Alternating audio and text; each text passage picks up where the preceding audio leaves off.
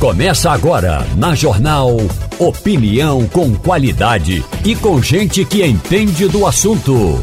Com Igor Maciel, Romualdo de Souza e os jornalistas do Jornal do Comércio, deixando você bem informado. Passando a Limpo. E começou o Passando a Limpo, começa agora o Passando a Limpo nesta quarta-feira, um dia em que a gente vai discutir aqui essa greve dos prefeitos, daqui a pouquinho conversando com a prefeita de Bezerros, Luciele Laurentino. A Luciele vai explicar pra gente o que é essa greve dos prefeitos. Você imagina, prefeito fazendo greve. Agora, os prefeitos vão fazer greve. Por quê? A gente vai explicar isso daqui a pouquinho no Passando a Limpo. O Romualdo de Souza vai trazer informação para a gente. A gente vai trazer informação daqui também como é que está essa situação. Mas é, chama atenção porque até, até é, prefeituras de médio e grande porte, como é o caso de, de, de, Caruaru, você tem Caruaru, você tem cidades que tem mais de 300, quase 400 mil habitantes, que é o caso de Caruaru, e tá lá também, vai aderir, vai fazer a greve. Por que isso? Porque a greve é exatamente um protesto em relação ao dinheiro que não chega. Eu escrevi sobre isso na coluna de hoje do Jornal do Comércio, é, dizendo que tem muitas outras coisas que precisam ser resolvidas também em relação aos municípios. O Pacto Federativo ele não funciona para os municípios, ele não é bom para os municípios e é nos municípios que as pessoas vivem. Isso é uma frase que já está até meio batida, tanto que já foi repetida, mas é verdade. Você não vive, você não pisa. Quando você pisa ali aquele solo, aquilo ali é, é a cidade. Você mora no Recife, você mora em Caruaru, você mora em Bezerros, você mora nessas cidades. Então, essas cidades precisam ter condições de suprir os serviços necessários. Mas daqui a pouquinho a gente vai falar sobre isso. Eu quero começar o programa falando sobre os novos ministérios de Lula. Eu tô com a informação aqui que vamos para 38 ministérios. É isso, né, Romualdo? 38 e pode aumentar ainda mais. Coisa boa. É que o presidente Lula está precisando acomodar o PSB, que não quer abrir mão do ministério que hoje ocupa, principalmente o principal ministério, além do, do que foi entregue a Geraldo Alckmin, que é o Ministério de Portos e Aeroportos, e aí Lula criou o ministério que está tratando, ou que vai tratar exclusivamente aí da pequena e da microempresa. Mas aí tem outro detalhe. Hum. Tá, e o Ministério do Desenvolvimento Social. O presidente Lula estuda é, dividir aquele ministério em dois. Uma área que cuidaria exclusivamente de programas sociais e uma outra que cuidaria do que ele chama de desenvolvimento mais amplo. Vamos ver o que Lula entende por desenvolvimento mais amplo, depois de tudo que ele tem dito sobre reduzir essa, o endividamento do Estado brasileiro e é. diminuir as despesas. Rapaz, Só está aumentando. Geraldo Alckmin, Geraldo Alckmin no, no Ministério da Indústria e Comércio, né? No caso, Márcio França, que é de portos e aeroportos. E aí está toda isso. essa confusão em relação a isso. Agora, eu estava vendo uma manchete, a manchete estava ótima hoje, que acho que é do Globo, do Estadão, não sei, mas a manchete estava maravilhosa. Era assim: Geraldo Alckmin perde o que nunca teve. Porque é, é, pequenas e médias empresas é como se estivesse saindo de dentro de indústria e comércio. Só que indústria e comércio nunca teve é, um foco em pequenas e médias empresas, então ele perdeu o que nunca teve. E ainda por cima, eu queria chamar a atenção para o seguinte: vocês lembram quando a gente dizia que arcabouço é uma palavra muito feia, gente? Arcabouço é uma palavra que ninguém entende. Arcabouço é uma palavra que não, não se adequa a isso. É um negócio que é mais para é, é, esqueleto, para não, não tem nada a ver realmente com o que era o teto de gastos. Aí agora a gente entende. Agora a gente entende. Porque arcabouço era para as pessoas não saberem realmente o que é. O objetivo de chamar de arcabouço é realmente, pelo que ao que parece, é o que fica muito claro agora, quando toda vez que se apelidou de arcabouço e ficou se chamando de arcabouço fiscal, arcabouço fiscal, deixa eu lembrar, arcabouço fiscal foi feito, está sendo, ainda não foi nem aprovado completamente, mas o arcabouço fiscal ele foi projetado para substituir aquilo que a gente chamava de teto de gastos. Então, ninguém queria falar em teto de gastos. O PT não queria falar em teto de gastos. Lula não queria falar em teto de gastos. Ninguém queria falar em teto de gastos. Por quê? Porque teto de gastos o povo entende. Sabe? É, é, isso é que fica cada vez mais claro agora. Teto de gastos o povo entende. Quando eu chamo de arcabouço, ninguém sabe o que é. Então, arcabouço, arcabouço, que danado é arcabouço, deixa para lá, passou, foi. Agora, se eu falo em teto de gastos e depois eu digo que o governo está criando um ministério com um orçamento que vai gastar alguns milhões com esse novo ministério. Por que gasta? Não tem um ministério que você abre agora, você não gasta pelo menos um, um milhão para poder sustentar ele é. É, no orçamento, dentro do orçamento. Então, você vai gastar agora um ministério com a seguinte função: nenhuma porque a função de a, a ideia de criar um ministério agora é ver se dá para fazer alguma coisa com ele, porque o objetivo mesmo é colocar o centrão para dentro. Então a gente precisa colocar esse pessoal desse partido, desses partidos aqui para dentro do governo. Então cria um novo ministério aí, aumenta os gastos, não tem problema não, a gente se vira depois vê o que é que faz. Então se chamar de teto de gastos, as pessoas entendem. É melhor chamar de arcabouço, porque chama de arcabouço ninguém entende nada e passa para a próxima para a próxima página, para o próximo capítulo da, dessa novela novela que é o Brasil. Não, não, eu, Terezinha é, é, Castilho. É como a lei de responsabilidade fiscal também, o povo entende. É. Lei de responsabilidade fiscal. E o que está acontecendo é acabar com a lei de responsabilidade fiscal e o tal do arcabouço, né? É para permitir que o governo gaste mais do que deve. Então hum. é preciso que o povo entenda isso mesmo, nessa, nessa crueza da, da, da linguagem, como você está falando, Igor como sempre no Brasil se dá um jeitinho de é, enrolar o povo, né? Fazer de conta que está fazendo uma coisa e está fazendo outra. Então foi muito importante você chamar atenção para isso, porque realmente esse arcabouço ninguém aguenta mais na televisão todo dia e os jornalistas ficam repetindo, repetindo, repetindo e não dizem o que é. Então você agora pôs o, os pratos limpos na mesa. O arcabouço é para permitir que se viole a antiga lei de responsabilidade fiscal. Que aí você não tem teto. Você pode gastar, você tira um monte de coisa ali de dentro, você libera um monte de coisa é. e aí você não tem teto, né, Castilho? Bom dia, Terezinha. Bom dia, bom dia Romualdo. Bom dia, bom Irgo. Bom dia, ouvintes da Rádio Jornal. É como você disse. Eu estava me lembrando aqui, certamente vocês se lembram, que o Ministério da Economia ele tinha englobado a indústria e comércio, tinha fazenda, gestão em serviços públicos e planejamento. Lula fatiou tudo. Eu acho que ainda dá para mexer, por exemplo, criando o Ministério do Comércio e Serviços. Ainda dá para criar o Ministério de Serviços Públicos. Mas jornalista de economia recebe muito release, Igor. E hum. ontem eu recebi um release de uma empresa de ônibus dizendo que está sendo lançado um novo veículo de ônibus. Muito interessante. Só que tem um problema o governo Lula não cabe nesse ônibus, porque o ônibus só tem 42 lugares. Então, se o presidente Lula decidir ir visitar Ceilândia e chamar todo mundo, Romualdo, vai ele, a, a primeira-dama, os 38 ministros e apenas dois ajudantes de ordens. Fora disso, não vai mais ninguém, porque o ônibus só tem 42 lugares. Veja que situação nós chegamos. Podemos chegar à situação de ter 40, como é que chama? 40 ministérios e aí o ajudante de ordem teria que ir num carro à parte. Essa é uma situação. Mas o que revela, basicamente, o que vocês estão falando aí, o que está dizendo é o seguinte, de uma forma bem simples. O governo Lula não tem nenhum compromisso, rigorosamente nenhum compromisso em controle de gastos. O presidente chama isso de investimento. O presidente recebeu um bônus de 168 bilhões já está gastando, além desses 168, alguma coisa perto de 150, 162. Se a gente soma 168 com 162, dá 320. Então, 320. Então, o que é 330, aliás? Então, o que, é que acontece? O governo Lula, o compromisso dele é fazer o que fez, lançar o que fez e o Haddad que se vire.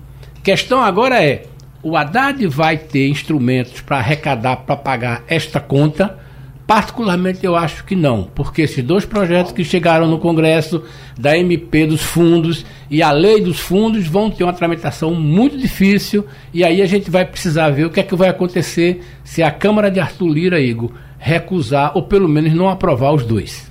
Ô Romualdo, o, essa, esse desenho dos ministérios sai hoje com os ministros já, com os novos ministros? É, ontem à noite Houve uma reunião do presidente Lula com líderes partidários e aí ele disse o seguinte: já estou fazendo os derradeiros arremates. Derradeiro arremate é encontrar lugar para todo mundo, porque tem muita gente querendo embarcar nesse ônibus de que trata o Castilho. É claro, viu, Castilho, que se for para ser como é a população, só para pegar de Brasília, não vou nem à cidade do Recife, como é a população de Brasília, que o ônibus sai da rodoviária até a Ceilândia e anda 46 quilômetros, onde cabe é, é, 50, 60 passageiros com mais de 100, aí Lula vai lotar o ônibus dele.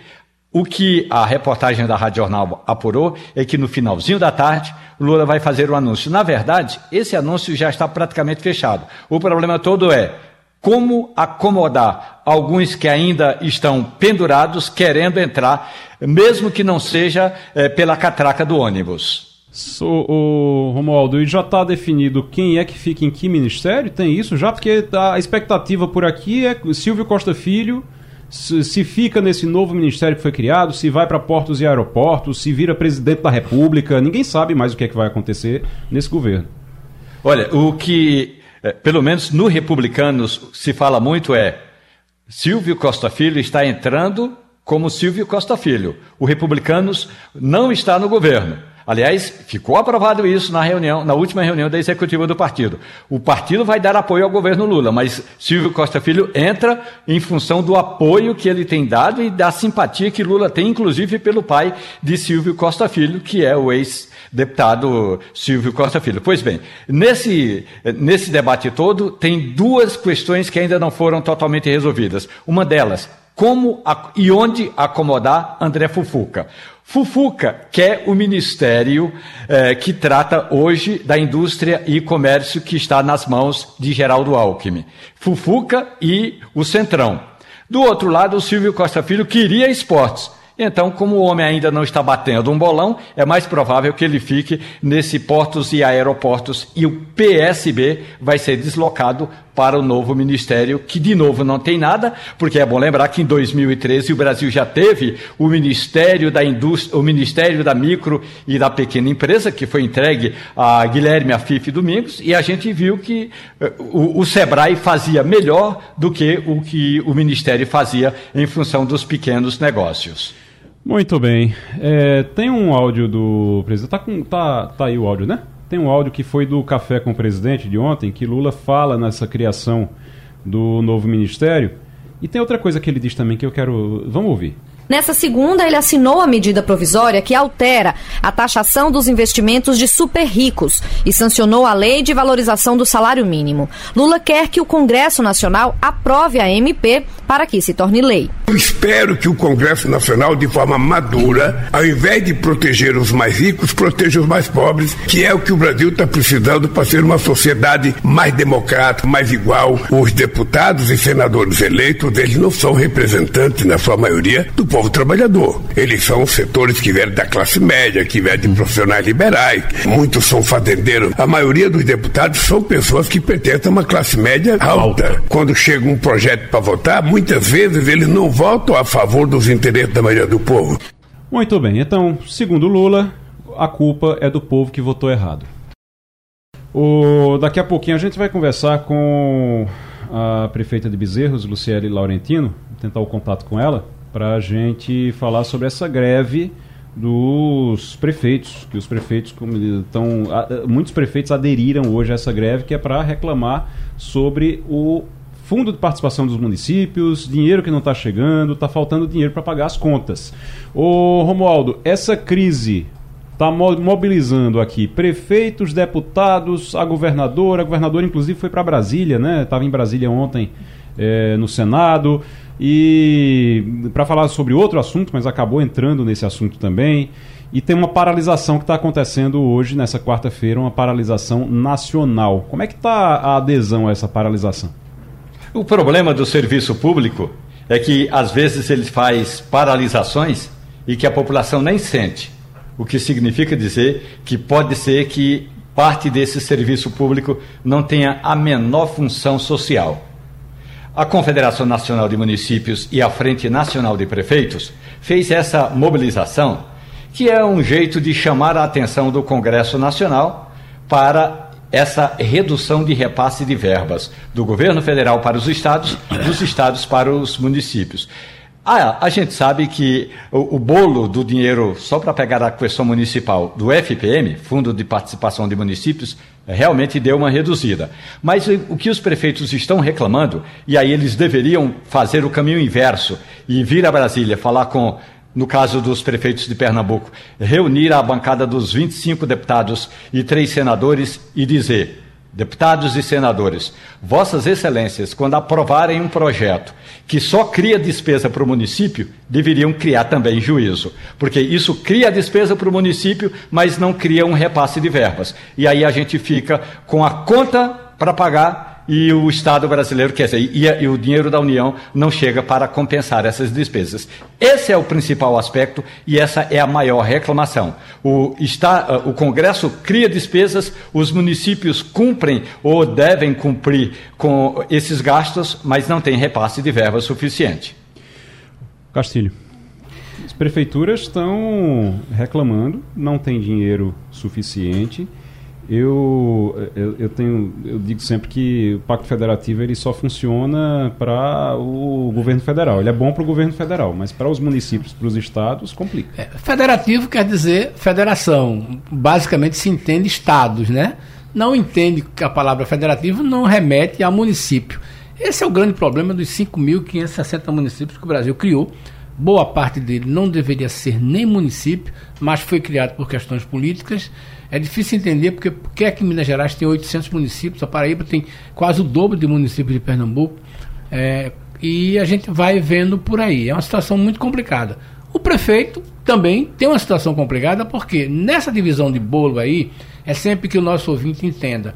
Quando falar contribuição federal, é dinheiro da União, dela. Imposto é o que é dividido. Então, todas as vezes que o governo dá uma isenção de imposto, o município perde um pouquinho. Quando ele abate contribuição, certamente o ouvinte nunca ouviu dizer que o governo abriu mão de nenhuma contribuição, é dinheiro da União. Então a União hoje arrecada muito, gasta muito, gasta mal. E dá desconto com o dinheiro dos outros. Dá desconto com o dinheiro dos outros. É muito fácil desse jeito. Então os municípios têm razão de reclamar. Agora, sinceramente, Igor, eu acho que ainda falta muita articulação dos municípios para fazer aquilo que Romualdo disse. Quantos deputados de Pernambuco conversam com prefeitos? E se a gente botar para no Nordeste, quantos deputados do Nordeste conversam com os 1.780 municípios do Nordeste?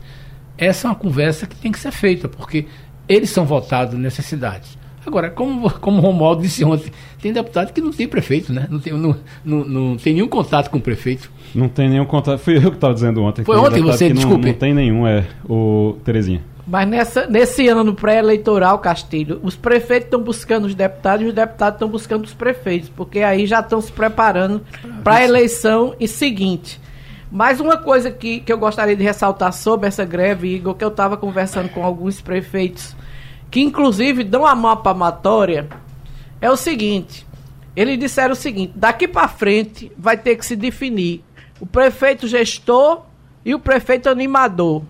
O prefeito gestor é o prefeito que sabe que a situação está difícil e começa a tomar também suas inicia iniciativas para aumentar a arrecadação municipal e para conter os gastos. Então, hoje, você tem pequeno município em Pernambuco, pequeno mesmo, gente, de, sei lá, no máximo 10 mil habitantes, que co contratam shows todos os anos de artistas famosos com o dinheiro da prefeitura. Então, acabou isso, não dá mais para usar o dinheiro da prefeitura para o show. Agora o prefeito faz um show grandioso, chama a atenção de todo mundo e falta dinheiro, como está faltando agora, para pagar as, as coisas básicas. Então, é preciso que os prefeitos entendam que precisa botar a cabeça no lugar e começar a se preocupar com a gestão dos recursos públicos. Se você tem, você gasta. Se você não tem, você não gasta. Agora, gastar para outros pagarem também é uma coisa complicada, porque falta, como está faltando agora, uma crise econômica, uhum. e, e aí vai para onde o município? Fazer greve. Fazer greve para ver se Lula é, sei lá, o próprio Congresso cria alguns, alguma maneira de aumentar o FPM. Não está fácil, está muito difícil, e o que tem que se cortar agora é show. Até porque tem para o governo federal fazer isso teria que economizar, né? O governo federal não está conseguindo economizar, pelo contrário, está gastando mais. É, um teto de gastos nem se fala nisso, então o negócio agora é arcabouço fiscal, como a gente disse aqui, para ninguém é, saber se está gastando mais ou está gastando menos, então chama de, de, de arcabouço fiscal, porque arcabouço ninguém rompe, o teto todo mundo rompe mas o arcabouço ninguém rompe. É, então é, é, fica mais fácil. O Romualdo, o, tem alguma. É, em outros estados isso está acontecendo com a força que está acontecendo aqui? Porque a gente tem a impressão que aqui chamou muita atenção por causa do congresso da MUP, da Associação Municipalista aqui de Pernambuco, chamou muita atenção essa mobilização. Mas nos outros estados tem essa força também? Exatamente, você destacou bem por causa, em função é, desse congresso da Associação Municipalista de Pernambuco, deu uma boa repercussão, uma boa reverberada. Ontem eu conversei com o governador do estado do Rio Grande do Sul, conversei com o governador do estado de Goiás e conversei com o vice-governador do Piauí ninguém estava sabendo muito dessa mobilização. Claro que eu só falei com quatro governadores, depois conversei com a governadora de Pernambuco, Raquel Leira. Mas tanto em Goiás como no Piauí e lá no estado do Rio Grande do Sul, a repercussão do ponto de vista do governo estadual era pequena. Castilho, o Macron, o presidente da França, Emmanuel Macron, ele que quer que a França deve, que faça parte da Amazônia e pede a adesão à organização do Tratado de Cooperação Amazônica. Eu estou achando essa declaração estranha porque Lula não tinha cobrado, inclusive, que Macron deveria estar na, naquela reunião que teve recentemente lá no, no Pará. Claro. E Macron não foi, não foi ninguém da não, França. Não foi. E agora ele está dizendo que queria, que queria estar, que queria ser convidado. A história diz que a França, que tinha uma Guiana francesa, a, tinha não, no, tem, né? Tem no, no, norte tem. do Brasil, em tese poderia ser, ser é, participar do pacto. A França nunca fez esse tipo de, de informação, né? nunca reivindicação. Portanto, é estranho que Macron tenha feito isso. O que mais surpreende é que seja o presidente da França, aquele a quem Lula considera o mais fiel defensor das suas teses. É, Macron recebeu Lula com pompas e circunstâncias em Paris, deu a ele uma, uma orientação e vem esse tipo de proposta. A gente não sabe ainda muito bem o que é que o presidente da França está querendo dizer isso, dizer com isso. Se ele quer fixar uma posição para dizer, olha, a Guiana Francesa é uma, uma, uma, uma extensão da, da, da, França, é um, uma, uma, uma comunidade colonizada pela França. E nós que cuidamos da Guiana Francesa queremos esse voto. Uhum. Em tese, agora você tinha três Guianas, né? Uhum. Suriname, tem, vamos ver com os outros países que então, era Guiana inglesa, Guiana francesa e tinha e holandesa. Não, é? e, e, holandesa. E holandesa. Então vamos, será que a Holanda? Hoje, hoje, você tem, mas hoje você tem Suriname, Name, Guiana e Guiana francesa, não, é, não é isso, Romualdo? Isso. E, e, e acho que a Guiana francesa já contribuiu muito bem para a história do Brasil quando em 1727 cedeu depois de uma noite de amor de um alferes brasileiro com a mulher do governador, cedeu mudas de pés de café e foi assim que o café chegou no Brasil. Portanto, essa história da entrada da Guiana Francesa nesse pacto pela Amazônia já vinha sendo discutido. Aliás, Macron já havia nas tratado alcovas. desse assunto no passado. Nas alcovas. Nas alcovas, eh, nas alcovas essa entrada Esse da Guiana tema... Francesa já, já era discutido. Agora, o. Já pensou se Holanda e Inglaterra dividem também fazer isso? Mas, rapaz, o, é, a gente já está na linha agora com o Elton Gomes, que é doutor em ciência política e professor do Departamento de Ciência Política da Universidade Federal do Piauí. O Elton, muito bom dia. Muito bom dia, Igor. Bom dia a todos os comentaristas. Bom dia aos ouvintes que nos escutam principalmente. Elton, é, para a gente entender, o que é que Macron está querendo com isso? Ele está querendo fazer parte da Amazônia também? Ele vai, ele vai gastar dinheiro aqui também? Ou é só para aparecer? Isso tem muito mais o formato, Igor, de uma declaração retórica feita com o propósito de marcar um posicionamento e tornar custosa a negociação de outra iniciativa cujos impactos políticos e principalmente econômicos são bem maiores. Eu me refiro justamente à negociação do acordo de comércio entre o Mercosul, bloco regional encabeçado pelo Brasil e pela Argentina, e a União Europeia, bloco regional encabeçado pela França de Macron e pela Alemanha de Olaf Scholz. Então, muitas pressões são feitas ao presidente francês na área da política doméstica, principalmente por parte dos produtores agrícolas locais, que não querem que os produtos básicos, né, minérios, grãos, combustíveis, coisas dessa ordem, cheguem na França sem ser tributados, o que inviabilizaria a sua atividade econômica. Então, uma das coisas que Macron tem colocado é o seguinte, né, nessa declaração feita em Paris, em que ele revela o seu interesse de aderir à organização do Tratado de Cooperação Amazônica, ele diz que não vai assinar nenhum acordo de comércio que não dê a ele, o líder francês, o poder de vetar produtos que não sigam critérios de respeito aos biomas, ao meio ambiente, é, critérios de controle de desmatamento, é, bom uso dos recursos energéticos, ou seja, é indireta para dizer que, a menos que me deixem também opinar sobre questões de é, meio ambiente e de biodiversidade, nós não aceitaremos o acordo. E aí coloca mais um óbvio para uma negociação que já se arrasta há muito tempo. Esse acordo começou a ser discutido na época do presidente Henrique Cardoso, uhum. E passou por muitos avanços e recusos, e agora Macron, como o líder europeu mais pressionado na sua arena doméstica, coloca mais esse, esse, esse ardil, coloca mais esse estratagema para tornar custosa a negociação do acordo entre o Mercosul e a União Europeia. Ô, pro... Ô professor, antes de passar aqui para a bancada, deixa eu lhe fazer uma pergunta sobre isso. Até que ponto isso tem alguma coisa a ver com o Mercosul realmente, assim, com aquele acordo do Mercosul que a França tem um cuidado danado com esse acordo do Mercosul? Porque tem medo de perder mercado na, na área agrícola. Exato. É verdade.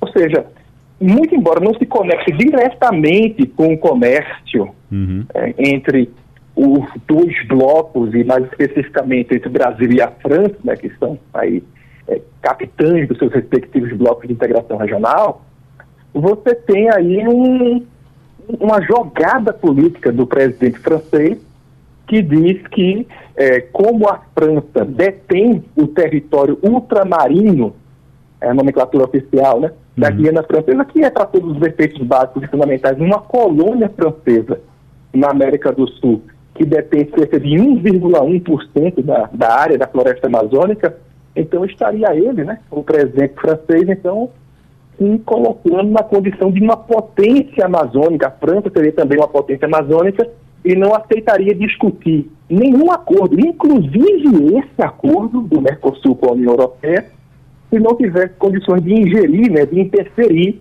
nos assuntos relativos ao meio ambiente, que passam necessariamente, nesse caso, pela participação na, na UTCA. Eu vou chamar o Romualdo de Souza agora para ele fazer uma pergunta, mas essa, essa minha questão do Mercosul é porque, só para explicar para o ouvinte, a França, dentro do acordo do Mercosul, os franceses têm uma preocupação danada, porque eles não têm, eles hoje são, eles, eles, eles têm uma, uma produção agrícola razoável ali para. Quando você fala da Europa, a Europa, eh, a produção agrícola na Europa não é boa e a França tem uma, uma área boa para a produção agrícola. Mas eles não têm nem de longe nem de longe como competir com o Brasil. E aí, se fizer um acordo Mercosul-Europa, a França pode sair prejudicada, esse é o maior medo deles, e eles podem estar usando também essa coisa do Tratado da Amazônia para interferir no outro, no outro tratado, no outro acordo. Mas, Romualdo de Souza. Professor, muito bom dia para o senhor. A Academia Francesa vem discutindo há bastante tempo, aliás, muito mais tempo do que nós, os acadêmicos brasileiros, essa história, essa ideia de exploração de petróleo ali na bacia amazônica. A França tem uma tese e a Academia Francesa argumenta contra essa exploração da parte da, da Petrobras, da estatal brasileira. O senhor acredita que esse diálogo, ou, ou essa, essa conversa do presidente eh, Macron tem um quê de alerta para que o governo brasileiro, ao tratar da exploração de petróleo na bacia amazônica, deveria também consultar os integrantes desse bloco, desse acordo? De fato, Romualdo, existe uma preocupação por parte da classe intelectual e da classe política francesa já há bastante tempo, como você disse, a respeito da exploração não só de petróleo, mas de outros recursos minerais que sabemos hoje pelos levantamentos geológicos que tem acesso são abundantes na Amazônia. O problema é que existe uma tensão entre os objetivos político-econômicos e a necessidade premente de preservação ambiental. Evidentemente, ninguém questiona que é importantíssimo preservar as áreas ativas, preservar os biomas, mas, ao mesmo tempo, as declarações da potência francesa mostram um quê de protecionismo muito grande, como o Igor colocou, de querer é, impedir também que os países da região cheguem com seu comércio em condições facilitadas na Europa ou que possam dispor de ainda mais recursos minerais do que já possuem. Veja, o Brasil é um país que produz petróleo abundantemente, a gente tem um problema muito mais com refino, mas produz bastante petróleo e se tiver acesso a mais uma bacia considerável de, de produção petrolífera, pode acabar tendo mais poder de barganha, mais poder de negociação.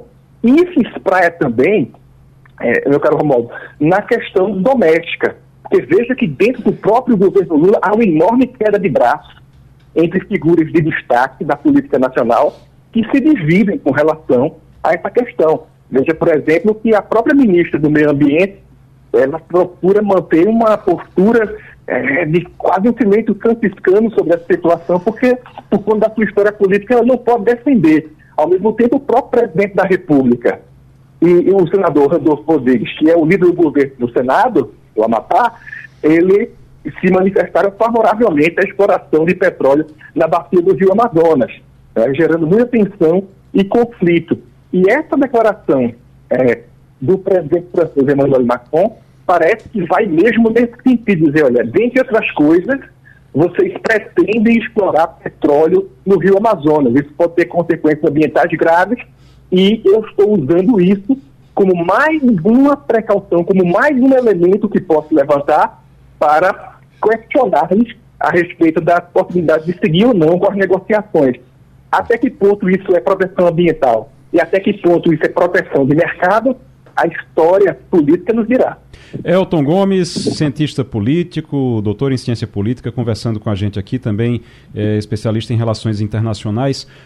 Terezinha Nunes. Professor Elton, a gente falou há pouco aqui, Castilho é, tocou nesse assunto da amizade de Lula com Macron. Não é? Uhum. Eles se, se, entendem bem, etc. Mas ultimamente, não só nessa questão específica da Amazônia, tem havido um desentendimento enorme de Macron com Lula em relação aos BRICS. Não é? Lula quer ampliar muito a participação de, de outros países no BRICS e Macron disse ontem até que isso era uma ameaça ao Ocidente. Para mim, foi talvez a, a, crítica maior que Macron já fez a Lula. E eu queria eh, a sua opinião sobre isso, como, tá, como estão é, é, esses, esses entendimentos em relação ao BRICS e, e, de que forma Macron não está agindo também irritado com a questão dos BRICS. A questão do, do bloco composto por Brasil, Índia, China, Rússia, África do Sul, BRICS, né, que agora vai se expandir com, outras nações é, precárias, né, países que são é, precários do ponto de vista da democracia e, e, da estabilidade econômica, como a Argentina, como a Etiópia, a Arábia Saudita, Irã, que inclusive são até inimigos do Oriente Médio, né? e, e, e, outras nações que querem aderir ao bloco, é uma coisa que revela algo que eu sempre falo para os meus alunos, por exemplo. Uhum. Que é saber o seguinte, no mundo político não existem aliados incondicionais e nem inimigos eternos. No mundo político, tudo depende muito do coeficiente de força, poder, de interesse, daquilo que a gente chama muitas vezes de apetites políticos de ocasião. Então, quando serviu a Lula a amizade com Macron, principalmente quando ele estava na oposição, né? pouco depois de ser liberto é, da prisão, ele aproveitou-se bastante da amizade com Macron, porque Macron fazia críticas incisivas, duras, à política ambiental do ex-presidente Bolsonaro e trouxe uma imagem negativíssima para o Brasil na arena externa durante esses embates. E agora que Lula voltou ao governo, depois de vencidas as eleições do ano passado, ele é, se depara com os interesses nacionais brasileiros, como Macron se depara com os interesses nacionais franceses. Então, os interesses nacionais da França, no caso do acordo com o Mercosul, passam pela defesa do seu setor agrícola. E no caso dos BRICS, a França é país integrante da Organização do Tratado do Atlântico Norte, é aliada política, econômica e, em grande medida, militar dos Estados Unidos, e vê com preocupação essa associação dos BRICS, que é, venhamos e convenhamos, carreada pela China. A China que é adversária contendora, a desafiante dos Estados Unidos na competição internacional pela hegemonia. Então, a China, como principal potência dos BRICS, tem interesse em ampliar o bloco, não tanto pelas capacidades desses países, mas para que ela possa exportar sua influência econômica, política e possivelmente militar para essas nações, o que desinteressa os Estados Unidos, como país hegemônico, e seus principais aliados, como França, Inglaterra, Alemanha e países da Europa Ocidental, junto com a Austrália e Japão. Elton, muito obrigado, Elton. Elton conversou com a gente, Elton Gomes, é cientista político e especialista em relações internacionais, conversando com a gente sobre essa relação da França com a Amazônia, que Macron está cobrando, está querendo entrar, na, quer fazer parte da Amazônia também, a França. Obrigado, volte sempre, Elton. Um abraço. Eu que agradeço, um forte abraço a todos e um bom dia. Vamos lá então, Antônio Martins, bom dia. Bom dia, Igor. Bom dia a todos que fazem parte do bancada, da bancada do Passando Limpo. Bom, bom dia, ouvintes da Rádio Jornal. Ô Martins, primeiro me explique como é que tá a temperatura por aí. Tá fazendo frio, tá fazendo calor?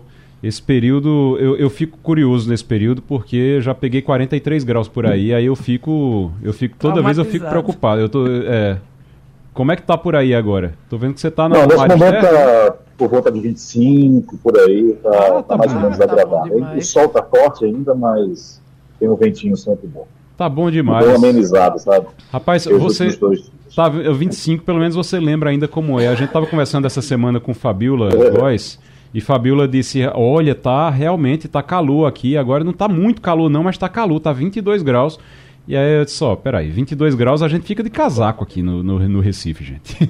É, mas Fabiola tá em outra, tá, tá em outra, né, outro padrão, padrão é, de frio, né? De é temperatura verdade. chega a nevar e tudo, aqui nem sempre, né? Nem, nem tanto. É verdade.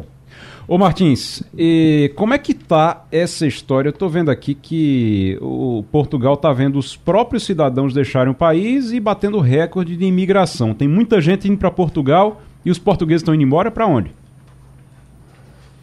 Pois é, Igor. É, é um, fluxo que se repete. Portugal é um país de pessoas que realmente migram, né? Que foram do Brasil, para a África, enfim.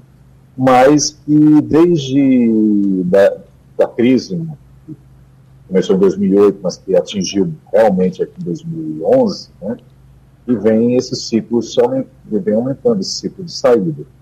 E parou um pouco na época da pandemia, mas voltou agora, cerca de 60, 80 mil pessoas têm saído, sobretudo jovens, pessoas qualificadas, e isso se dá principalmente por dois fatores. Primeiro, os baixos salários.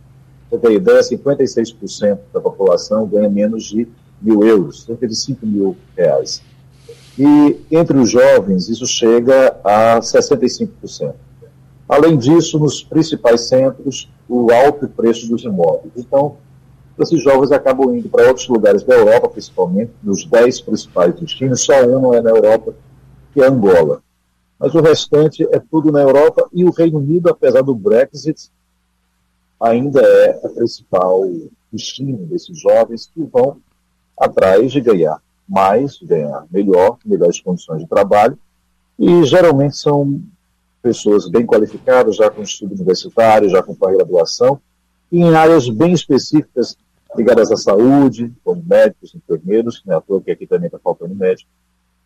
E só para você ter ideia, né, é, nos últimos sete anos duplicou a quantidade de pessoas que entraram no país, mas em compensação, 2 milhões de portugueses vivem fora de Portugal. Só, tipo de comparação, O Brasil tem 1,9 milhão de pessoas fora. Portugal tem 2 milhões. E é um país que tem 20, uma população 20 vezes menor que o melhor. O Brasil tem uma população 20 vezes maior do que Portugal. Entendi. O Martins, quem está aqui querendo lhe fazer pergunta é Fernando Castilho. Martins, você fala uma coisa bem curiosa aí, essa questão da migração dos portugueses. É um drama que os portugueses estão tá cada dia mais irritados, não só com os brasileiros, mas com os chineses e também com os russos, porque eles fizeram muito investimento no setor imobiliário. E na ponta isso acaba criando um problema até de alojamento. Então, você tá, a gente está vendo aí, Portugal vai voltar às aulas, e os estudantes estão cada vez mais com dificuldade de encontrar um alojamento. A gente não está falando nem de um apartamento, está falando de um alojamento. Essa é uma realidade, uma realidade cruel para quem, não só os portugueses, mas os brasileiros que estudam em Portugal?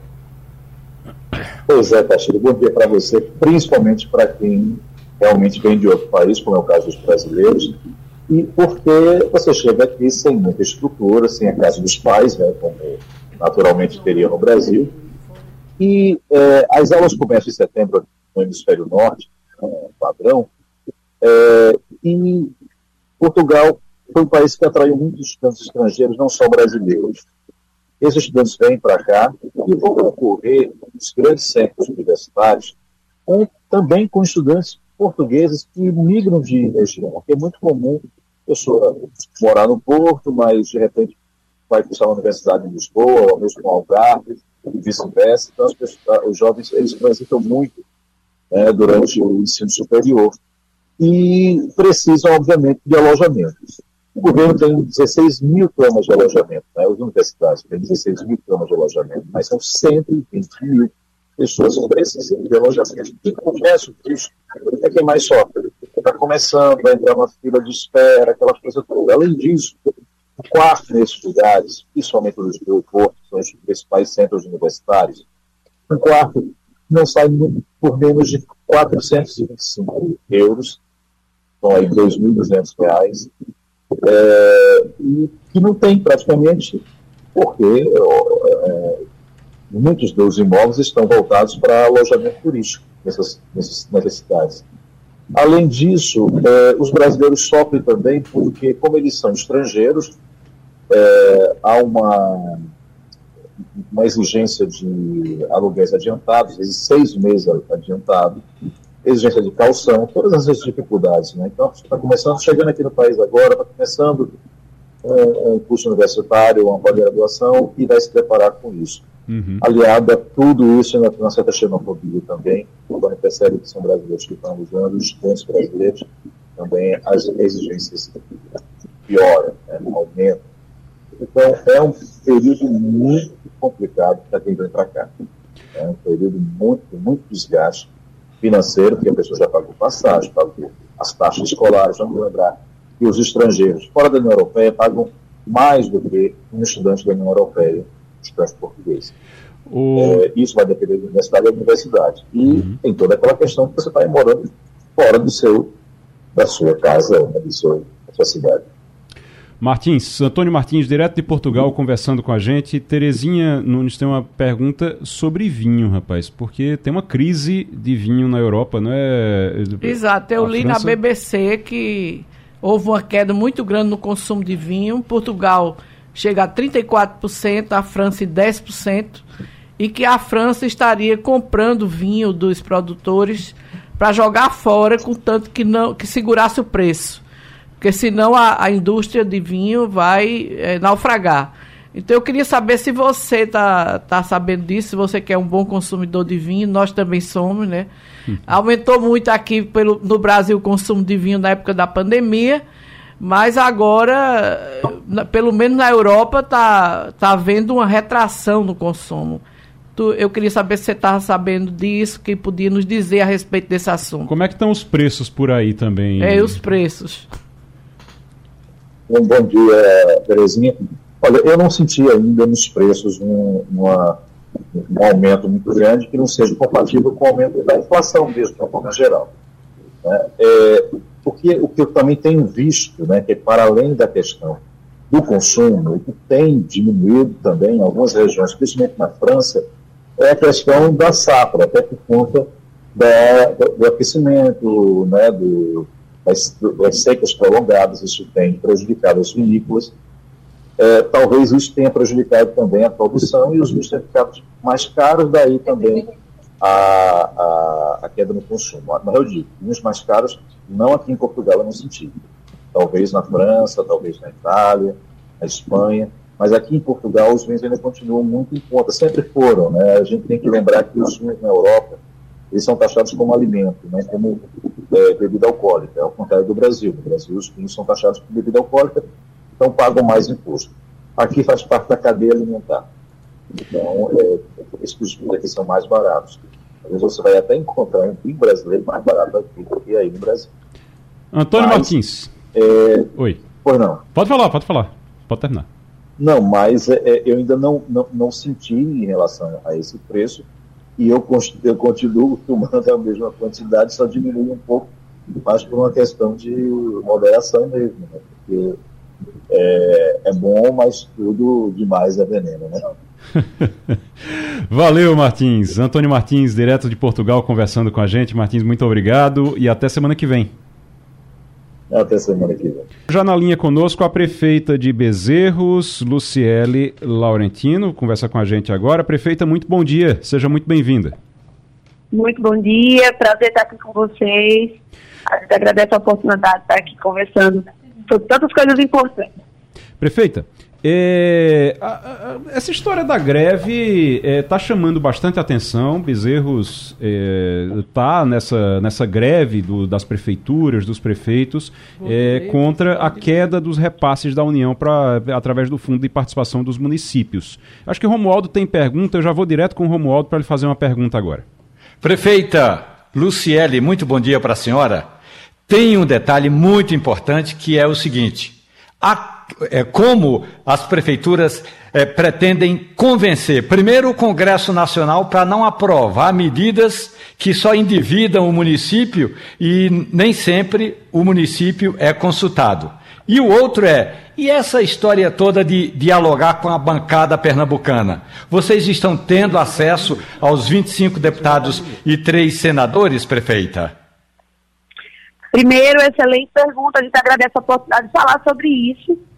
É, a, Confederação Nacional dos Municípios já está mais ou menos há dois meses fazendo a mobilização com todos os prefeitos do Brasil inteiro sobre a queda do, e os a queda de repasses e o atraso dos repasses desses recolhimentos federais para os municípios. Para quem nos viu e está acompanhando aqui os municípios pernambucanos, mais da metade do município sobrevive essencialmente do FPM e quando a queda, a queda desse repasse, obviamente, compromete as políticas públicas. Então, a nível federal, já há uma movimentação do próprio STF em relação a discutir pisos salariais, por exemplo, que é compulsório, você define a nível federal e muitas vezes a nível municipal fica exclusivamente o prefeito fazer aí o complemento, completar né, o, o pagamento desses pisos. Obviamente a gente entende a importância das categorias, mas no momento que o governo federal define e não se responsabiliza pelo dinheiro que vai pagar o piso, fica só, só o município aí, ou o Estado, né, para poder cumprir a execução, a execução financeira. Vou dar um exemplo, tá? Por exemplo, piso da enfermagem. No, na questão do piso da enfermagem, o governo federal fez a complementação do piso. Mas as obrigações patronais, por exemplo, ficam a cargo do município. E aí o município não tem o dobro do recurso guardado em conta para poder garantir o, é, o compromisso de pagamento dessas obrigações. Piso gente... professor uhum. entende a importância né, da, da categoria. Estamos assegurando que a verba do Fundeb chega, a gente consegue pagar, mas se não chega, como é que a gente consegue se responsabilizar com esse pagamento? O STF fez essa conversa uh, a nível federal, os municípios estão se manifestando também, já faz um, um, um, tempo, mas a questão é discutir cadê a receita, porque não adianta só definir a nível federal e a nível municipal o dinheiro não está na conta. Então há essa movimentação já, em relação à situação das paralisações das prefeituras, não é só, não é só Pernambuco, Minas Gerais aderiu, Paraíba, Bahia, só em Pernambuco são mais de 100 municípios que pararam parte das suas atividades hoje, para que a gente possa, junto com a bancada federal, como a gente pontuou, com os, com os deputados estaduais, com a própria governadora, a gente reflita um pouco sobre não só a reforma tributária que está na hora do dia, mas entender que todo repasse, que porventura deva vir com mais celeridade por parte do Estado, por parte da União, ele deva chegar, porque senão a gente não consegue cumprir, por exemplo, com as obrigações né, obrigatórias, digamos assim, ou uh, despesas correntes. Ô, prefeita, só para prefeita, só para a gente é, entender, no caso de Bezerros, que a senhora é prefeita de Bezerros. No caso de Bezerros, Sim. o quanto caiu a arrecadação? Quanto chegava de FPM, quanto está chegando agora, para a gente ter uma ideia disso? FPM, no município de Bezerros, é 95% da receita. Hum. Ou seja, a cada, 90, a cada 100 reais que chega, 95 reais é exclusivo do FPM. Certo. Os outros 5% são a composição de outros repartos, né? de outros recolhimentos. Em relação ao SPM, caiu 30%, 33% na realidade, de junho para julho. Sim. De julho para agosto caiu 17%. Nossa. Obviamente, isso faz com que a gente não consiga, por exemplo, pagar os fornecedores em dia, garantir o pagamento da folha em dia. E não tem, e não tem de onde ir tirar esse dinheiro, né? De, não tem de onde tirar Não tem como cobrar, da, como arrecadar cobrando da população, porque a população já está bem sofrida também. Por exemplo, não, se o IPTU não consegue pagar, em Bezerros, o recolhimento de todo o IPTU, digamos que todo mundo lá em Bezerros que está devendo IPTU, ou que se eles não tivessem pago o IPTU durante é, o ano inteiro, o recolhimento de todo o IPTU da gente não paga a folha de pagamento. Porque ele, ele configura ali para a gente de 3,5%. Então não pois, dá para pagar nem um mês de, eu, de despesa que a gente tem no município. Eu vou passar para Fernando Castilho agora para lhe fazer uma pergunta, prefeita, mas antes eu queria só dizer uma coisa. Pelo relato que a senhora está fazendo e que outros prefeitos fazem também aqui, eu acho que se o Brasil fosse um país sério, toda vez que algum político falasse em criar um novo município, ele devia receber ordem, eh, voz de prisão. Porque devia ser, devia ser crime você falar em criar novos municípios quando os que tem você não consegue, você não tem dinheiro para sustentar eh, esses municípios. E aí tem gente ainda querendo criar novos municípios. Mas Fernando Castilho tem uma pergunta para a senhora. Prefeito, eu queria uma opinião da senhora sobre essa questão da gestão. Como os municípios hoje é, do Brasil, especialmente do Nordeste, que são tão dependentes do FPM, analisam situações curiosas, como, por exemplo, eu estou vendo aqui que no Nordeste, todas as prefeituras, ou melhor, em todos os estados, prefeituras programam concursos. E, curiosamente, no Nordeste você tem mais de 70 municípios que programaram grandes eventos. No Brasil inteiro são 150. No Nordeste tem 72 de cidades que programam eventos. E aí, só para título de ilustração, é, nos primeiros três meses no estado do Ceará, pequenas prefeituras gastaram 10 milhões com shows. Aí eu fico perguntando, como é que o discurso de vocês pode ser forte junto à comunidade e junto à União quando os prefeitos coisas que são mais importantes para ele é gastar 800 mil, 400 mil, 600 mil de um show, de uma atração nacional apenas para agradecer ou, ou, agradar seus munícipes. A pergunta é: como defender a questão financeira quando um quadro dos municípios tem esse tipo de evento? Assim, duas situações aqui, né? Quando se trata de eventos e os eventos, a gente tem que salientar, né, que eles eram uma atividade econômica, obviamente pode ser sazonal, dependendo do tipo de evento. Quando o evento é estritamente cultural ou está ah, atrelado, por exemplo, ao carnaval, que é hoje, obviamente, para o nosso estado, ou para estados como São Paulo, Bahia e Rio de Janeiro, eles são uma das principais receitas, ou seja, as pessoas que trabalham vinculadas a essas atividades, elas fazem reserva financeira para sobreviverem o ano inteiro, então, tem um retorno, não necessariamente para os povos públicos, mas para a comunidade que, obviamente, está atrelada à cadeia produtiva de eventos e cultura. Então, não é simplesmente fazer festa para agradar a comunidade ou viver de pão e circo, obviamente, porque há, obviamente, via de regra, né, toda uma atividade cultural, toda uma vinculação atrelada ao turismo. Eu, eu, eu, eu lembro sempre, né, assim, olha, quantas pessoas se deslocam internamente no país para poder consumir eventos como São João, como Carnaval. Então, tem aí uma discussão que ela precisa ser separada né, das despesas. Essa, esses eventos, obviamente, de ordem cultural, eles podem ter financiamento privado, dar dedução de, de, de, imposto de renda, de imposto, na realidade, para os patrocinadores. Então, tem um movimento. A dificuldade, por exemplo, em prefeituras que passam por escassez financeira, e aí eu me enquadro nela como município pequeno, médio porte, né? Se a gente não tem suporte para realizar esses eventos, e a gente compromete os cofres públicos para realizar eventos todo mês ou toda semana, sem fazer uma programação financeira e sem uma gestão desses recursos, realmente compromete a própria política pública. Então, fazer evento em detrimento de política pública, acho que é um movimento de conscientização não só dos gestores, mas da própria população. Então, precisa ter uma programação financeira. Você tem ideia, em vermos, um evento que a gente faz não retorna para os cofres públicos nem o recurso que a gente está implantando né, para a realização do evento, mas para o comerciante, para toda uh, a dinâmica ali de pousadas, de restaurantes, é de, de quatro a cinco vezes mais. Então, tem um impacto econômico na própria cidade, em empregabilidade, na econômica. Obviamente, não necessariamente os cofres públicos. E é, sim, obviamente, uma reflexão que a gente precisa fazer em relação aos órgãos que fomentam eventos. De ordem cultural, está justificado, é necessário, mas tem uma série de eventos que são penduricários. Obviamente, a gente precisa repensar quando chega no momento, principalmente crise financeira, quando a gente vai fazer contenção de gastos. Prefeita, eu quero lhe agradecer. Eu sei que a senhora estava numa reunião, tá, tá com o dia corrido. Tava tem congresso da AMUP e tem paralisação. Né? É, né? pois é, e tem o congresso da AMUP, tem a paralisação. Eu sei que a senhora está aí o tempo todo, saiu de uma reunião, inclusive, para conversar com a gente. Quero agradecer, prefeita de Bezerros, Luciele Laurentino, que conversou com a gente agora sobre essa greve, essa paralisação dos prefeitos que está acontecendo não só em Pernambuco, mas em outros estados também. Obrigado, volte sempre, prefeita. Obrigada, obrigada a vocês pela discussão.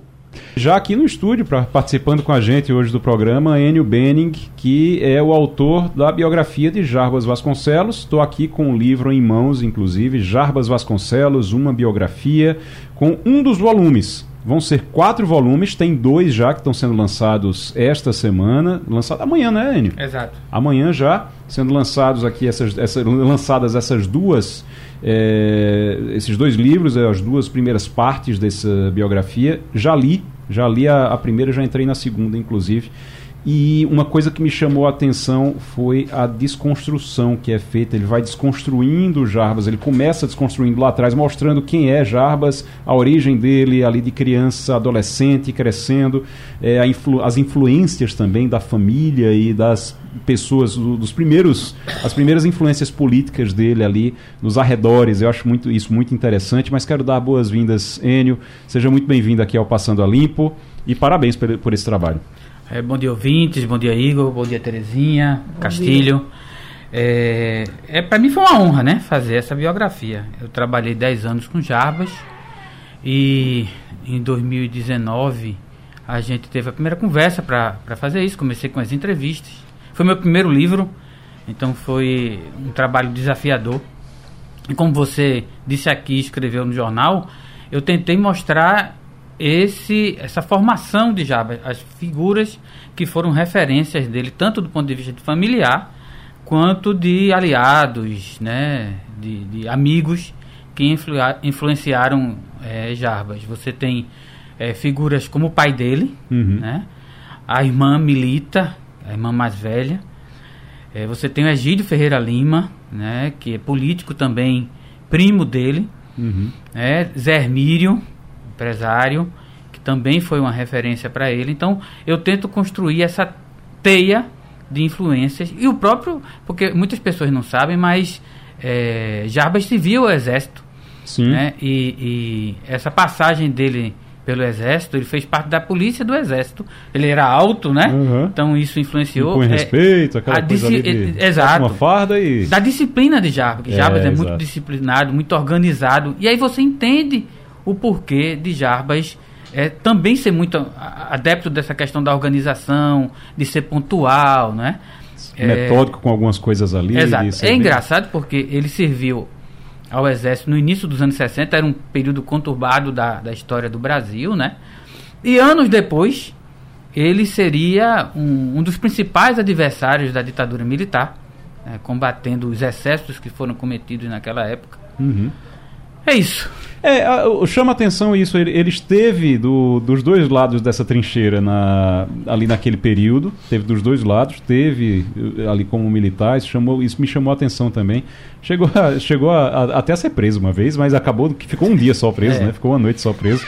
Mas uh, chegou até a ser preso porque disparou uma, uma arma, arma, uma sem, arma querer. sem, querer. e foram dizer que, não, que a arma não disparava sem querer. ele deu uma resposta lá atravessada é, e acabou. É, Jabas é um bom contador de histórias, né? É. Então, ele, essas histórias dele, ele contando, é, são coisas que quem teve a oportunidade de ouvir dele mesmo contando é, é um momento único. É, é, muito bom que ele, ele começa a contar e começa a rir uhum. das as histórias que ele conta. É, é muito, é muito agradável. ter, muitas pessoas é, falam que Jabas é mal encarado, né? mal-humorado, aquela cara fechada. Uhum. Mas você ultrapassando um Aquela pouco essa imagem uhum. que, pública que ele construía, é uma figura muito agradável. Era um cara que, que, que tinha uma memória muito boa, se interessava por arte. Né? É, é conhecimento, então ele é uma pessoa que lia muito. Já Jarbas. desde aquela época, né? Já é. Até é, hoje. Eu trabalhei com Jarbas de 2005 a 2014, então eu trabalhei com ele é, um ano e pouco no governo do estado Uhum. E os oito anos do mandato dele, o primeiro mandato de senador. Eu vou, eu vou fazer o seguinte, eu vou passar para Terezinha, porque Terezinha, vocês foram secretários de... Se juntar nós dois, dá uns 30 anos dá, tá, trabalhando com Jarbas. Dá 30 anos de trabalho com Jarbas. Mas antes eu queria só perguntar se a água tá boa aí. Tá não? boa, tá ótimo. Porque me disseram, me disseram que você gosta de suco de tomate. É, não, isso aí, aí é se... intriga da oposição. É intriga de... De, é. de, de, de antigos, antigos amigos. Estavam me dizendo, tava me dizendo que a única bebida alcoólica que o Enio toma é suco de tomate sem álcool. É, isso é história da faculdade. Isso é história da faculdade. É porque o, o Laurinho estava me dizendo, sabe, rapaz, o, o, eles pergunta isso a ele. Você pergunta isso a ele, se ele ainda está tomando muito Você suco de tomate. Uma das pessoas que gostava de suco de tomate era o Dr. Marco Maciel. É, né? É, Dr. Marco Maciel gostava de. Eu, isso foi uma tentativa minha quando jovem de tomar alguma coisa diferente a não ser de água, porque, uhum. ao contrário da maior parte dos jornalistas, eu não bebo. Aí disse que iria todo mundo tomar cerveja. Na época da faculdade, disse que ia todo mundo tomar cerveja. Enio ia junto e tomava suco Isso foi uma vez só. Isso só foi uma vez. Até hoje ele fala. Terezinha. Olha, Enio, é, eu queria primeiro lhe parabenizar, né? E dizer que eu tenho uma invejazinha de você. Porque realmente. Inveja do bem. Inveja do bem. Porque eu. Muita gente me diz assim: por que tu não escreves um livro? Eu não tenho paciência. Exige bastante. Eu me acostumei como jornalista ao imediatismo, né? A escrever para ler, para alguém ler logo. No dia seguinte. No dia seguinte. Então, se me disser, vai agora se debruçar sobre uma biografia para fazer todas as entrevistas, ter a paciência de, de, de e para fazer bem feito, né? E bem feito, como eu, eu tenho certeza que Enio fez, porque eu conheço a capacidade dele. Então, eu e acho, Enio, que você está realmente, como o Igor falou, trazendo o Jarbas. O, o Jarbas pessoa, né, que, que muita gente não conhece. O Jarbas, que nasceu na Zona da Mata, é uma área muito sofrida de Pernambuco, não é? numa família de classe média baixa, não é? e Jarbas veio com toda a questão da timidez que ele tem, porque é preciso ressaltar isso. Jabas não é carrancudo, ele é tímido. Tímido, é verdade. Então ele se fecha para poder se abrir. Então, é, Jarbas, é, as pessoas dizem muito assim, ele gosta de uma cachaçinha. E eu que acompanhei muito ele nas ruas do Recife, vi a identidade dele com o povo também por conta disso. As pessoas diziam, Jaba, vem tomar uma caninha aqui. Até no Morro da Conceição, subindo para a festa da, da padroeira, as pessoas chamavam já para tomar uma caninha. Então, houve uma identificação muito grande dele com o povo em função de, dessa questão dele, dele se, de descontrair. Porque Jaba, quando toma qualquer bebidinha, ele se transforma. Entendeu? E foi o primeiro, acho que, governador e prefeito com essa característica, né? Então, assim, isso realmente. e ele nunca disse, escondeu isso. Não, ele não. nunca escondeu. Ele, porque tem, tem político que esconde, né? Mas ele nunca escondeu. Ele transformou isso numa aproximação maior dele com o povo, já que ele tinha dificuldade de, com a timidez que ele tem, se aproximar mais das pessoas. Então ele se transforma quando está junto da população, também por conta disso. E, e ver toda a trajetória dele saindo lá, de, da, lá do, da Zona da Mata, transformando num dos maiores líderes políticos do Brasil. não é sem dúvida alguma, um dos maiores governadores de Pernambuco, um dos maiores senadores de Pernambuco, Jabas, no, na área política, ele se transformou num case. Não é? Jabas, quando foi prefeito do Recife, foi o melhor do Brasil. Quando foi governador, foi o melhor do Brasil. Então, isso tudo mostra para as novas gerações o, o, o, que ele fez e como ele fez para chegar aqui. Jarbas deu oportunidade às pessoas, ouviu muita gente. Jarbas nunca tomou decisão sem ouvir pelo menos umas 15 a 20 pessoas. Então, uhum. é, foi um exemplo que para as novas gerações. Ô Enio, quanto tempo, quanto tempo, Terezinha falou, tem que ter paciência. Quanto tempo fazendo Veja, entre as entrevistas e as pesquisas e a, a redação foram quase quatro anos, né? Porque eu tinha, eu tinha um você trabalho, faz, eu fazia tinha alguém trabalhando no, com você ou você fazia eu, sozinho? Eu tive pessoas para fazer a decupagem das, das entrevistas. Sim. Que é, hoje em dia você tem softwares que fazem isso, mas na época foram jornalistas amigos que, que trabalharam e fizeram esse trabalho. Agora a redação e as entrevistas fui, fui eu que fiz, né? Uhum. Então assim, é, eu acho que o maior, a, o maior trabalho é a pesquisa. É você recorrer a você livros. Foi para o arquivo público. E fui para os jornais, jornal. os jornais uhum. que, que e eu gosto de destacar o trabalho da, das equipes é, de, das editorias de política, da qual eu fiz parte, Terezinha também fez uhum. no JB. Então, esse trabalho foi fundamental para mim, é, é, desse jornalismo que foi feito no passado. Porque muitas vezes o, a pessoa que foi entrevistada dizia uma coisa que você quando ia buscar corroborar com o que tinha acontecido na época, a pessoa terminava, não é que ela quisesse enganar, mas você termina construindo às vezes algumas coisas na sua mente que foi diferente do que aquilo. Uhum. Então, o livro não é apenas uma história de Jarbas, é uma história também política de Pernambuco durante esse período. Fernando Castilho. Enio, é, Jarbas tem essa característica realmente e tem duas coisas que me chamam a atenção que eu ouvi do próprio. Primeiro, o desafio do governante é quando não ter dinheiro se mostrar para a sociedade. Então, Jabas era considerado o terror dos empreiteiros, porque às 7 horas da manhã ele estava visitando obra. Uma vez eu perguntei, prefeito, por que, é que faz isso? Porque eu estou sem dinheiro. Então, se eu não tenho dinheiro para investir em novas obras, eu tenho que mostrar à sociedade que aquilo está sendo bem feito. E ele fazia isso com muita atenção. Segundo é que Jabas também tinha uma coisa que era muito interessante, era a disciplina no trabalho. Chegava sempre nos eventos na hora combinada, não tem essa história de, porque ele dizia, as pessoas que vão ver o governador precisam ser respeitadas porque elas se deslocam mais cedo porque o governador vai estar ali. Mas eu tenho uma pergunta como jornalista velho de, de pesquisa, do dado. Eu queria que você contasse um pouco da jornada desse livro, porque veja bem, você está fazendo um livro na faixa de mais de mil páginas.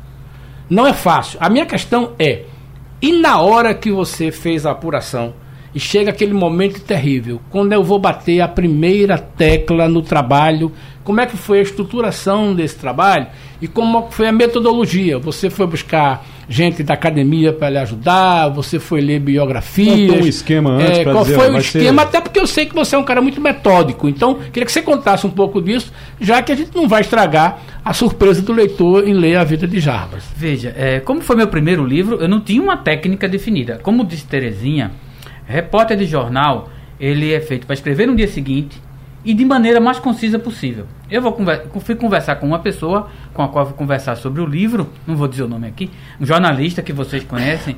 Ele disse: olha, biografia de Jarbas não pode ser uma coisinha fininha assim, não, viu? E, fiquei, e eu fiquei com isso na cabeça. O meu, meu processo de criação, ele foi meio, vamos dizer assim, caótico, porque como é a primeira vez, você vai descobrindo como fazer. Os próximos volumes eu estou com uma coisa mais sistematizada. Nesse momento eram coisas que eram feitas ao mesmo tempo eu escrevia, pesquisava. As entrevistas não, fiz todas elas, consegui acabar. A última no início da pandemia, março Conseguiu. de 2020. Ele aproveitou a pandemia para sentar aí, e... e é, aí eu escre... comecei a escrever e pesquisar os jornais. Então, a minha sistemática ela foi meio caótica. Então, não tinha uma coisa assim, vamos fazer toda a apuração e depois escrever. Eu fui fazendo as coisas ao mesmo tempo, né? O trabalho de pesquisa em jornal ele é mais complexo e mais trabalhoso. Né? Por, eh, talvez foi o que exigiu mais esforço. A entrevista não é tanto, não, porque é. você vai, conversa com a pessoa, faz perguntas uhum. e, e, pesquisa nos livros. A pesquisa bibliográfica foi muito importante. Né? É, porque a gente aqui em Pernambuco. Tem outras biografias que você vai lá então, e exato, olha a biografia de outras peguei pessoas. biografia de, de Dr. Arras, de Dr. Ulisses. Conviveram, né? De Zé Hermílio, uhum. né? Então, e eu acho que a gente tem uma carência muito grande em Pernambuco de livros sobre a história contemporânea de Pernambuco. É muito raro e toda vez que um colega lança um, ou um historiador, eu, eu fico muito feliz, porque senão a gente perde. Né? A história nacional ela é escrita, porque a partir de Brasília você tem livros e mais livros. Mas a história nos estados é muito, é muito pobre. Uhum. Né? Então, quando você tem um personagem como Jarbas, que pegou todas essas. São cinco décadas, né? Uhum. De, de, história, você conta a história de Pernambuco também. Eu acho que é importante não apenas é, jogar Jarbas, é contextualizar Jarbas nesses momentos históricos. Tem uma coisa, Castilho, outra característica importante de Jarbas é formar equipes, saber formar equipes. É. Jarbas sobre é, é, formar equipes ao longo é uma característica principal dele. Ele delega. Jarbas não centraliza. Você não precisa saber fazer um transplante não. de coração para escolher um secretário de saúde, né? Exato. Veja, um ele, ele, é eu acompanhei já no governo reunião em que ele tinha uma posição, isso vai estar é. contado no, no, uhum. no volume final em que ele tinha uma posição e levava para o núcleo de gestão que tinha no governo dele. E o núcleo de gestão se posicionava uma, diferente dele. E ele acatava. Sem problema nenhum. Ele argumentava, todo uhum. mundo argumentava e ele aceitava. Então, é uma característica muito forte de Java, de ouvir. Deixa eu chamar Romualdo de Souza para fazer a pergunta dele também, que a gente já está no finalzinho. Romualdo.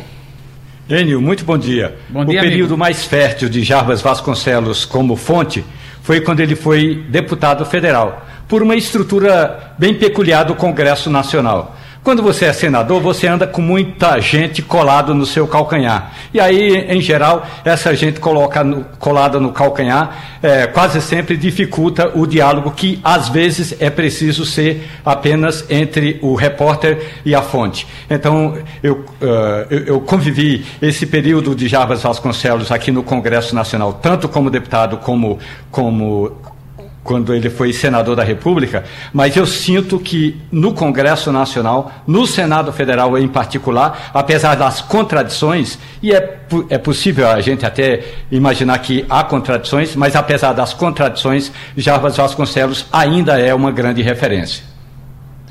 É, veja, é, eu acho que você não se intimidava muito não com esse pessoal, viu? Você sempre foi furador.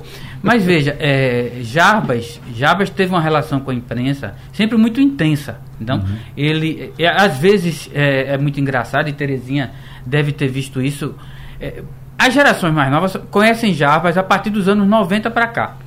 Muita gente não conhece, eu acho que esses livros são importantes para isso. Vamos conhecer os Jarbas dos anos 70, dos anos 80, para poder. Muitas vezes as pessoas criticam Jarbas sem, sem ter noção das contribuições que Jabas deu para o país. Esses dois primeiros livros, eles vão. O primeiro vai até 78. E, e o segundo é 85. Ele, ele, 85. ele se encerra com a posse na Prefeitura do Recife Pronto. pela primeira e aí vez. você vai conseguir entender o que é o Jarbas Vasconcelos, essa formação dele, até chegar a esse Jarbas. É o Jarbas parlamentar. Os próximos volumes vai ser o Jarbas gestor, Sim. como prefeito e uhum. como governador. Então, você tem essa, fa essa fase aqui, é a fase de Jarbas parlamentar até chegar à prefeitura pela primeira vez. Muito bem. Agora diga pra gente como é que vai ser o lançamento, onde é que vai estar sendo vendido, como é que as pessoas podem adquirir o livro. Veja, é, o lançamento é amanhã a partir das 18 horas, lá Sim. na JCPM, uhum. no Pina. É, a venda, a gente está vendo ainda em quais as livrarias a gente vai incluir. Quando tiver essa informação, eu repasso para vocês informarem quem tiver interessado. Certo. E estamos vendo também a possibilidade de fazer um lançamento em Brasília. Ok, muito bem. Enio Benning falando aqui com a gente, conversando aqui com a gente sobre o livro Jarbas Vasconcelos, uma biografia. São quatro livros, os dois primeiros estão sendo lançados esta semana, amanhã então amanhã. 18 horas, depois vai estar nas livrarias Isso. e a gente vai informar aqui também para o pessoal. Enio, obrigado. Obrigado. Obrigado, muito, muito obrigado. Sucesso, porque o livro é muito bom, realmente, posso dizer porque li. E Fernando Castilho, Romualdo de Souza, Terezinha, muito obrigado também aqui pela participação na bancada. E um grande abraço. Tchau, tchau. A Rádio Jornal apresentou opinião com qualidade e com gente que entende do assunto. Passando a limpo.